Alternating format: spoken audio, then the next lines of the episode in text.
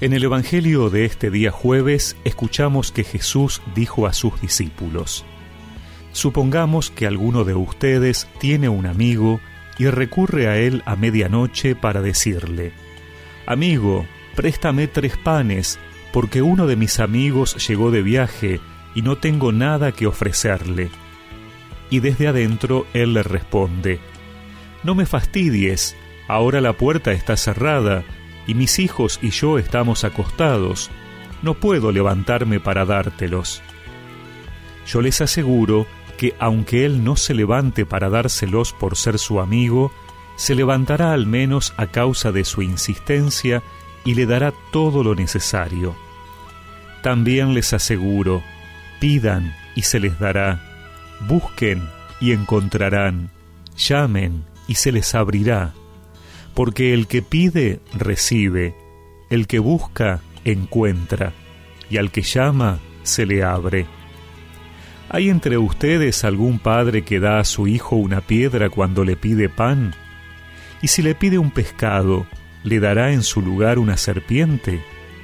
¿Y si le pide un huevo, le dará un escorpión? Si ustedes, que son malos, saben dar cosas buenas a sus hijos, cuánto más el Padre del cielo dará el Espíritu Santo a aquellos que se lo pidan.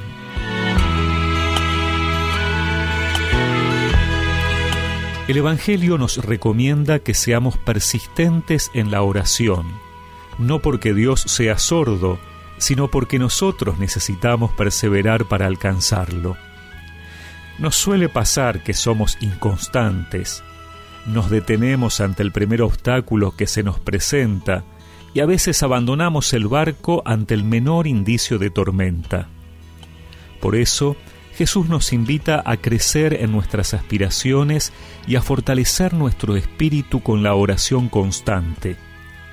Es que el reino de Dios no es una autopista ancha por la que entra el primero que lo intenta, sino un camino angosto que exige mucha calidad personal y mucho apoyo comunitario.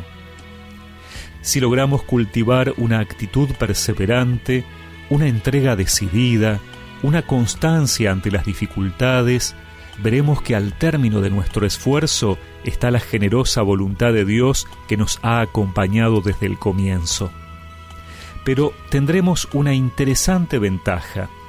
El esfuerzo nos hará crecer como personas y apreciaremos en su justo valor lo que hemos alcanzado, lo que Dios nos da. Las cosas fáciles no son valiosas. Además, las parábolas nos ofrecen una visión de Dios como amigo, pero como un amigo exigente y generoso en gran medida. Esta combinación no es muy frecuente en los que consideramos nuestros compañeros o amigos. Sin embargo, el Evangelio nos la muestra como el verdadero rostro de Dios. Esta amistad con exigencia y vida en comunidad es lo que Jesús nos ofrece. Su amistad es un proyecto que nos hace crecer como personas, que nos convierte en mejores seres humanos.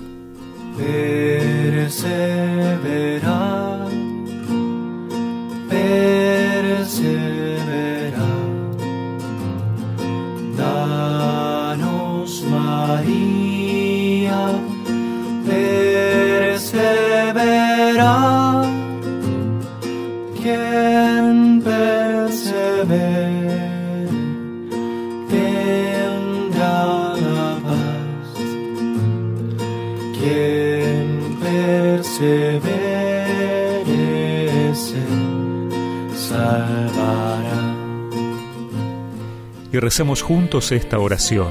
Señor, ilumíname para recordar que debo ser siempre perseverante y constante en la oración.